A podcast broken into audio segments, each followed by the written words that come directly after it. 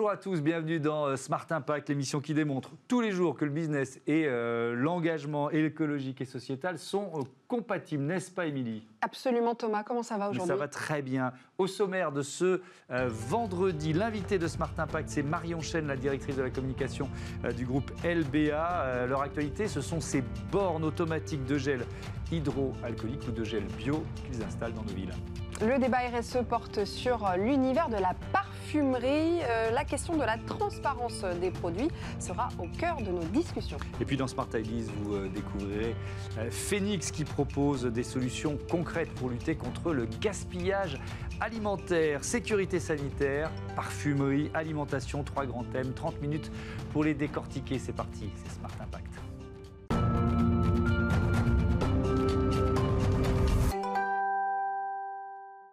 Bonjour Marion Chen, bienvenue. Bonjour. Vous êtes donc la directrice de la communication du groupe LBA. C'est quoi votre cœur de métier? Vous avez réuni plusieurs entreprises, c'est ça? Oui, alors nous, on a finalement deux cœurs de métier, euh, puisqu'aujourd'hui, le groupe LBA, c'est aussi la- le résultat d'une fusion entre deux leaders français. Le premier, donc, c'est la barrière automatique, dont le cœur de métier, évidemment, sont les barrières automatiques.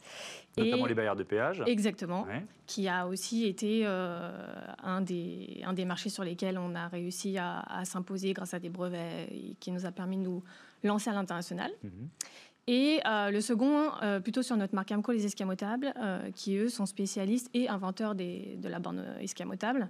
Donc sur des produits plutôt de sécurité, des produits anti-véhicules béliers et, euh, et des obstacles de défense. Bon, je ne vous raconterai pas comment j'ai détruit une Oh, voiture de location avec une borne escamotable à Cordoue, mais c'est une belle histoire. LBA Group, c'est 130 euh, salariés, un chiffre d'affaires de presque 30 millions d'euros en 2019, euh, plus de 30 ans d'existence, entreprise détenue à euh, 90% euh, par des actifs familiaux et à 10% par les salariés. Alors, d'une certaine façon, vous êtes des experts en sécurité, et ce qui est intéressant, ce qui nous intéresse aujourd'hui, c'est comment vous avez réagi euh, au début de la crise sanitaire, pendant le, confinement.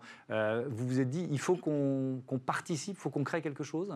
Effectivement, euh, on a tous été confrontés à ce, confinement, à toutes ces contraintes, et il a fallu réagir vite. C'est aussi une particularité du, groupe LBA. On est aujourd'hui une PME extrêmement dynamique. On a pour, priorité de, mettre en avant la flexibilité, la réactivité de nos équipes. C'est ça qui fait aussi notre force aujourd'hui sur notre marché, sur notre façon de travailler.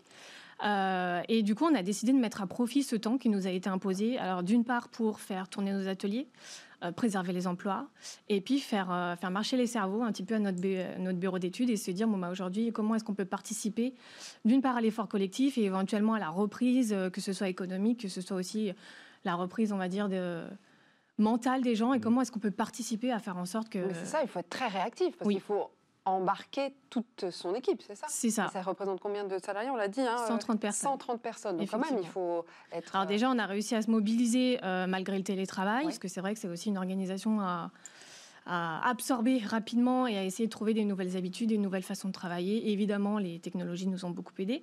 Et, euh, Et donc vous créez euh, En trois quoi, semaines. une borne ou un Ouais. totem de distribution de gel, c'est ça? Exactement. En trois semaines? En trois semaines. En Gel trois semaines. Ce qu'il faut savoir, c'est que nous, on est Oui, c'est pas du capillaire, merci beaucoup.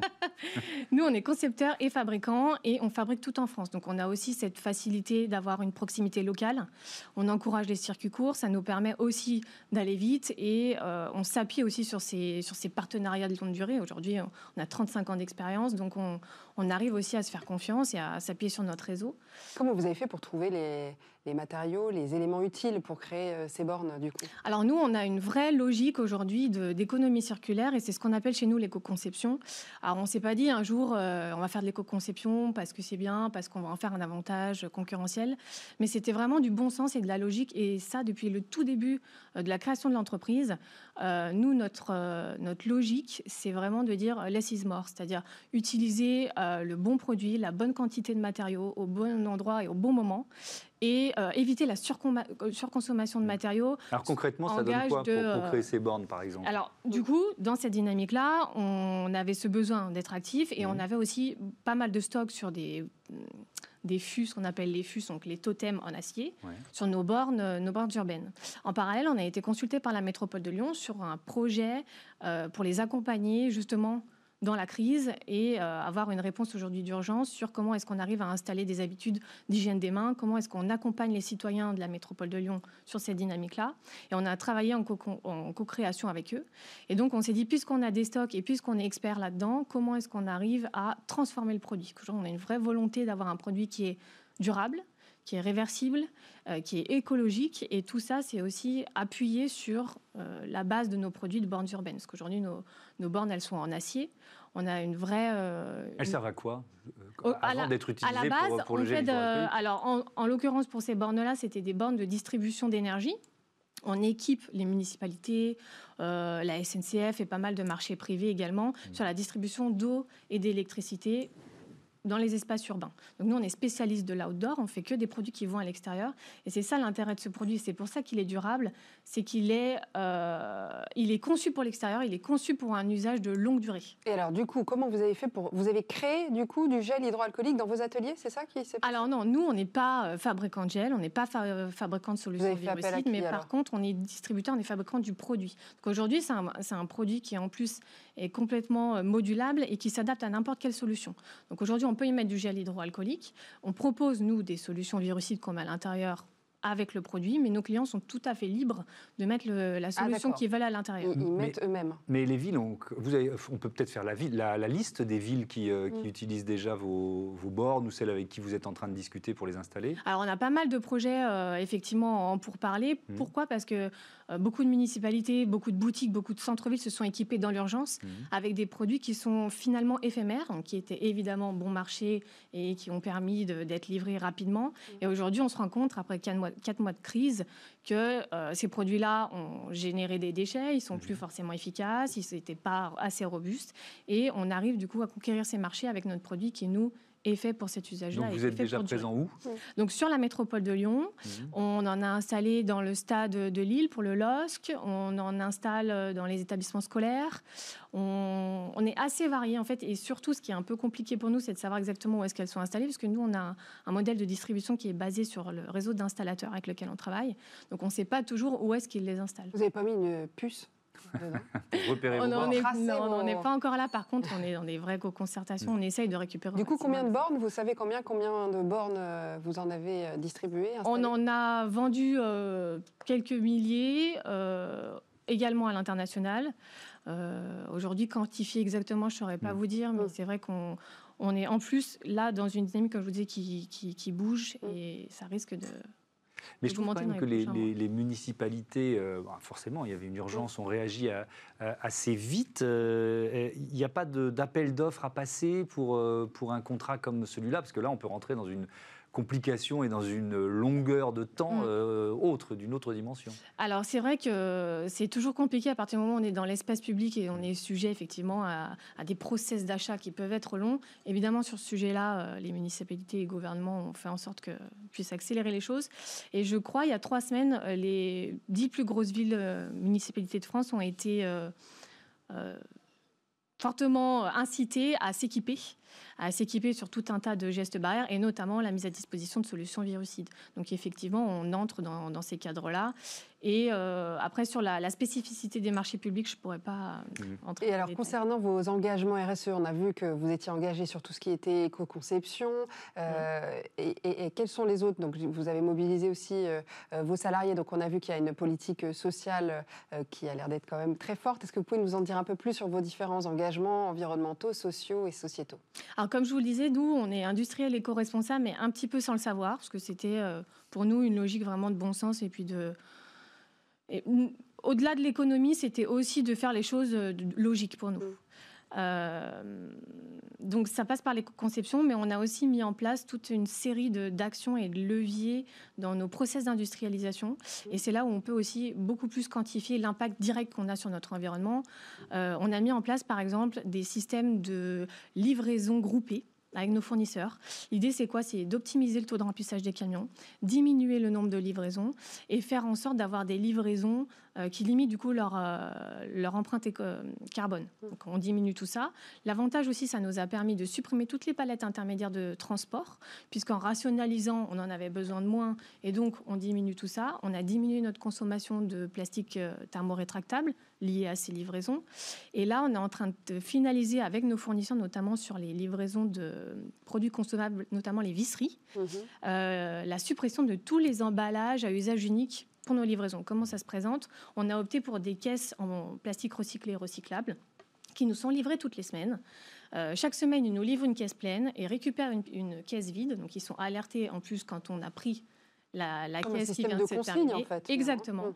Et du coup, on a mis en place ce système de rotation qui nous a permis, en tout cas, on est en train de finaliser, mais qui va nous permettre de supprimer tous ces emballages euh, intermédiaires à, usage unique. Mm. Je, reviens euh, à la question du, gel hydroalcoolique parce que sur votre site, j'ai vu qu'il y avait aussi du gel bio. Oui. Alors c'est quoi ça? Alors c'est pas bio, c'est biodégradable. Aujourd'hui, on, on, est aussi en partenariat avec une solution euh, du coup, qui est naturelle, sans alcool et non irritante. Pourquoi on a aussi proposé cette solution-là? Parce qu'aujourd'hui, les ERP, les établissements qui reçoivent du public, notamment les hôpitaux, euh, les musées et tout ce qui est très codifié, n'ont mhm. pas le droit d'installer du gel hydroalcoolique à l'intérieur.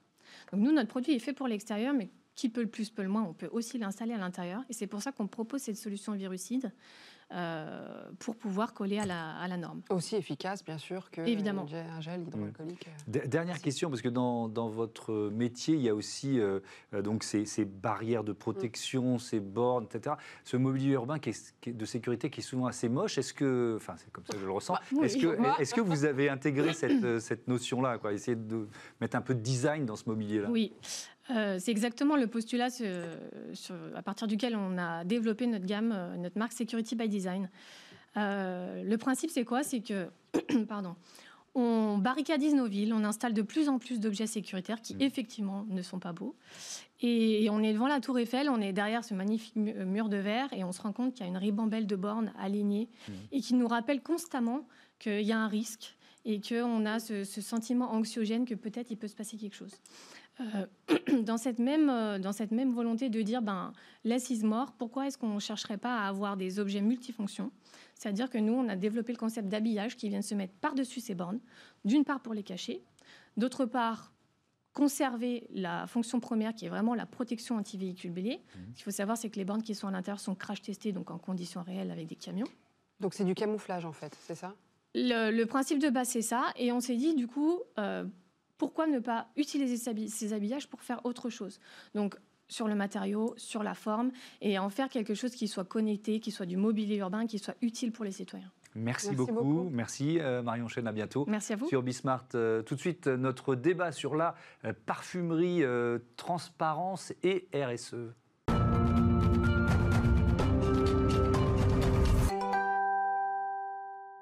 Quelle démarche RSE pour les acteurs de la parfumerie? C'est le sujet euh, du débat du jour. Nous allons parler avec deux invités, dont une en plateau et une en visio. Euh, en plateau, c'est vous, euh, Marie-Hortense Varin. Vous êtes présidente de Bastille Parfum, une parfumerie parisienne, pas comme les autres. Bonjour, merci d'être avec nous. On Bonjour à tous les tout de suite de, de, ce que vous faites. Et nous sommes également en visio avec Antigone Schilling. Bonjour Antigone, vous êtes journaliste spécialisée euh, sur le secteur de la parfumerie depuis de nombreuses années. Vous nous entendez? Oui, je vous entends. Oui, oui, c'est une de mes spécialités et une passion. Bon, merci ben, infiniment d'être avec nous. Euh, je commence tout de suite avec vous, euh, Marie-Hortense Varin. Est-ce que vous pouvez commencer par nous présenter Bastille Parfum oui, tout à fait. Alors, euh, Bastille, c'est une maison de parfum, en fait. Euh, donc, c'est une marque de parfum que j'ai créée euh, il y a un petit peu moins d'un an. et en fait, on est parti d'un constat assez simple. le parfum est très en retard par rapport à d'autres secteurs de la beauté et notamment euh, aux cosmétiques en ce qui concerne le naturel et la transparence. Et j'avais envie d'autre chose. Euh, j'avais envie de pouvoir avoir en fait une alternative à des parfums conventionnels qui souvent sont opaques sur leur formulation, on en parlera peut-être, et qui euh, sont également très largement synthétiques. donc voilà, Bastille, c'est l'envie un petit peu de révolutionner la façon dont la parfumerie fonctionne. Et on a créé une gamme de euh, cinq parfums qu'on fabrique en France et, euh, et, qui sont donc euh, naturels et 100% transparents sur leurs ingrédients. Alors justement, vous misez sur la transparence, c'est l'un de vos principaux engagements? Oui, absolument. Alors ce qu'il faut comprendre en fait, c'est que le parfum, c'est une spécificité juridique. En fait, c'est le seul produit de beauté qui n'a pas besoin de vous révéler sa liste d'ingrédients. Donc si vous regardez au dos en fait d'une étiquette, que ce soit un flacon de ou peut-être même dans votre gel douche où il y a du parfum, vous allez avoir, on va vous dire, il y a de l'alcool, il y a quelques allergènes qui sont obligatoirement mentionnés et il y a ce fameux mot valise, parfum, fragrance, qu'on voit souvent écrit en anglais. Et ce mot-là, en fait, contient euh, lui-même de 50, 100, parfois 200 ingrédients qui ne sont pas portés à la connaissance du public. Euh, alors, c'est quelque chose de très ancien, c'est une façon, en fait, c'est la façon dont le marché de la parfumerie fonctionne depuis toujours.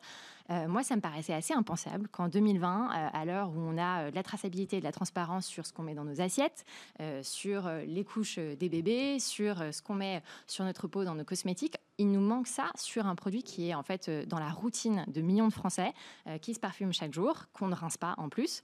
Euh, et c'était très important pour moi de pouvoir en fait exposer l'ensemble de nos ingrédients. Donc non seulement les liste sur notre site web, mmh mais on, euh, on, est très clair et on est pédagogique aussi euh, en expliquant euh, les 95% d'ingrédients naturels, quels sont-ils, et les 5% d'ingrédients de synthèse, parce que j'y reviendrai, on a également un tout petit peu d'ingrédients de synthèse clean, quels sont-ils également, on fait la différence entre les deux et on explique de quoi il s'agit.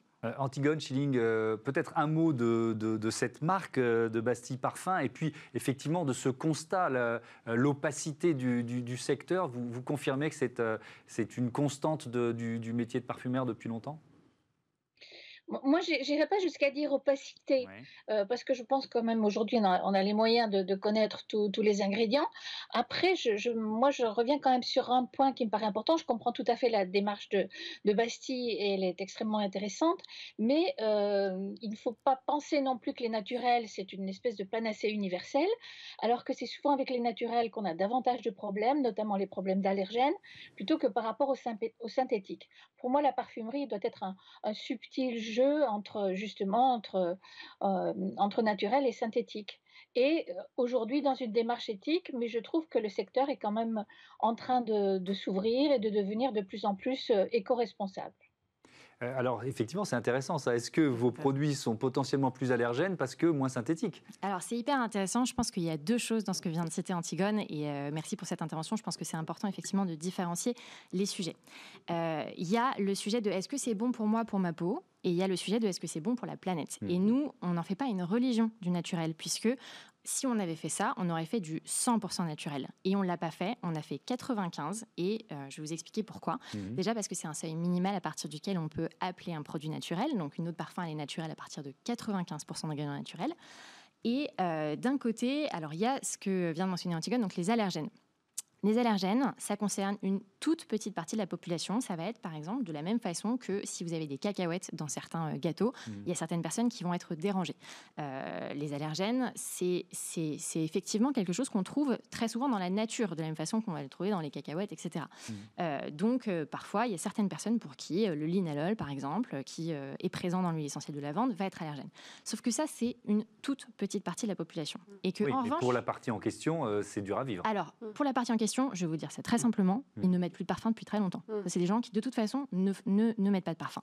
Moi, je m'intéresse au problème des gens qui portent du parfum sans savoir les autres ingrédients qu'on va trouver dedans et qui sont potentiellement, eux, perturbateurs endocriniens. Donc ça, mmh. c'est un engagement fort qu'on a pris de, ce, de nous, de bannir les perturbateurs endocriniens. Et il y en a aussi dans les naturels. Là, il faut faire très attention. Donc on a supprimé ça de la palette des parfumeurs. Ça n'a pas été évident pour eux. Ça a été un énorme challenge. Euh, j'en profite pour saluer euh, IFFLMR qui nous a accompagnés dans ce projet et qui a fait un super travail là-dessus parce que c'est pas du tout courant pour eux de travailler avec un cahier des charges aussi, mmh. aussi complexe. C'est un euh, fournisseur d'ingrédients naturels, c'est mmh. ça? Absolument. Alors le marché du parfum, en fait, c'est un marché assez fascinant parce que en amont de la chaîne, en fait, il est assez concentré. Euh, il y a des grands groupes au niveau mondial, donc euh, ça va être IFF, LMR avec qui on a travaillé, ça peut être aussi Firmenich, Givaudan, etc. Il n'y en a pas beaucoup d'ailleurs. Il y en a très peu. Je crois, Alors oui, voilà, c'est-à-dire qu'au niveau mondial, euh, effectivement, les gros, il y en a à peu près ce, chiffre-là. Mm. Et en fait, ce sont des gens qui vont aller, ils vont faire deux choses. Ils vont sourcer des ingrédients en fait, qui soient synthétiques ou d'ailleurs naturels partout dans le monde. Donc mm. nous, typiquement, on a des ingrédients qui sont sourcés via eux, notamment via LMR, parce qu'ils ont une filiale qui est spécialisée dans les naturels depuis très très longtemps, avec une véritable expertise sur la traçabilité euh, qui euh, promeut l'agriculture raisonnée, etc. Parce que le naturel, c'est bien. Mais si euh, je vous dis que votre parfum, en fait, c'est l'huile essentielle de rose naturelle, mmh. mais qu'elle est cultivée avec des centaines de tonnes de pesticides, c'est mmh. pas top pour la planète non Antigone, justement, on voulait juste avoir votre point de vue sur le marché français qui voit naître de plus en plus de parfums de niche. Est-ce qu'il y a une prise de conscience, justement, sur les matières? Puisqu'on sait que les, les, ingrédients de synthèse, justement, il y en a beaucoup qui sont des dérivés de pétrole, donc ça pose quelques soucis. quel est votre point de vue là-dessus? Je, pense qu'il y, a une prise de conscience et, justement, elle est vraiment prise en charge justement par les grands fournisseurs d'ingrédients. Donc justement, euh, comme était cité tout à l'heure, IFF, Firmenich, etc., qui font un travail, je trouve, assez remarquable, notamment pour les conditions de production. Donc, euh, ils ont des, accords avec des pour essayer de maintenir aussi la chaîne de production, parce que de, plus en plus, pour les naturels, ça peut devenir compliqué d'en obtenir, parce que ce ne sont pas des métiers qui rapportent beaucoup d'argent.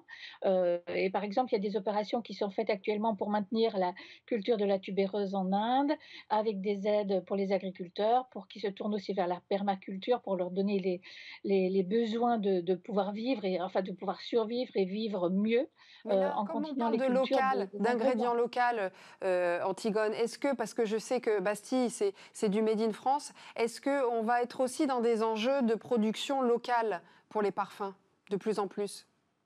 Production locale, ça me paraît quand même difficile parce qu'il y a des tas d'ingrédients naturels qu'on ne trouve pas en France. Bon, on va, avoir de la lavande, on va avoir de la rose, euh, on va avoir différentes choses, mais je veux dire, il y a énormément de. Euh, le, jasmin viendra sûrement d'Inde ou d'Afrique du Nord. Les agrumes, on peut en avoir euh, en Italie, un tout petit peu en France, mais je veux dire, il faut accepter que les produits viennent, viennent d'ailleurs. Alors justement, Marie-Hortense, comment vous faites du Made in France? Oui, c'est une grande question. Alors, euh, je pense qu'il y a euh, trois grands thèmes. Euh, quand on parle de RSE en parfumerie, pour nous, chez Bastille, il y a trois thèmes. Il y a le sourcing des ingrédients et la transformation des ingrédients. Ça, on en a un petit peu parlé. Aller sourcer des ingrédients. Certes, le patchouli, ça pousse pas en France. Le vétiver, ça pousse, voilà, on, le source en Haïti, c'est impossible. En revanche, on va faire en sorte que même si l'ingrédient doit être transporté, il est cultivé avec des pratiques agricoles responsables. C'est pour ça que typiquement, nous, on a des ingrédients qui sont certifiés For Life par EcoCert. Donc, on va privilégier voilà, des, des choses qui ont le moins d'intrants possible dans l'agriculture, etc. Ensuite, il y a la transformation, donc toutes les étapes de distillation. Et là, c'est très important de travailler avec des partenaires mmh. qui font fonctionner leur outil industriel de façon responsable. Et c'est ça qui est euh, très impressionnant chez LMR. Typiquement, leur usine de distillation qui est à Grasse, dans le sud de la France, mmh. le solvant tourne en circuit fermé, ils en perdent 2% par an, mais en dehors de ça, il n'y a pas de déchets. C'est-à-dire que même les déchets floraux sont valorisés derrière en biomasse.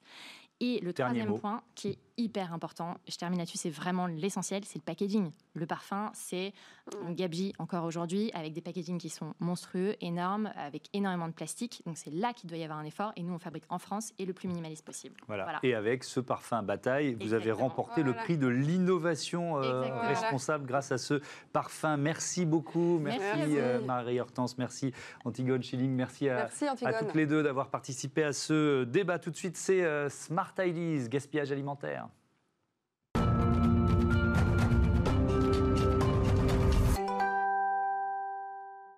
Smart Ideas, c'est la bonne idée euh, du jour avec notre invité Jean Moreau. Bonjour. Bonjour. Bonjour. Bienvenue, vous êtes le fondateur et le président de Phoenix. C'est d'ailleurs la journée de lutte contre le gaspillage alimentaire. Euh, bon, j'imagine que pour vous, c'est toute l'année, mais ça, on y revient dans un instant. Et puis, vous venez de lancer avec F. Sadoun le mouvement Impact France. De quoi s'agit-il? On va commencer par ça. Le mouvement Impact France, euh, c'est l'évolution d'un mouvement qui a 10 ans, qui s'appelait le mouvement des entrepreneurs sociaux, ah oui. qui était un mouvement de pionniers, de gens qui avaient construit une économie un peu différente, qui avait promu euh, une autre façon d'entreprendre.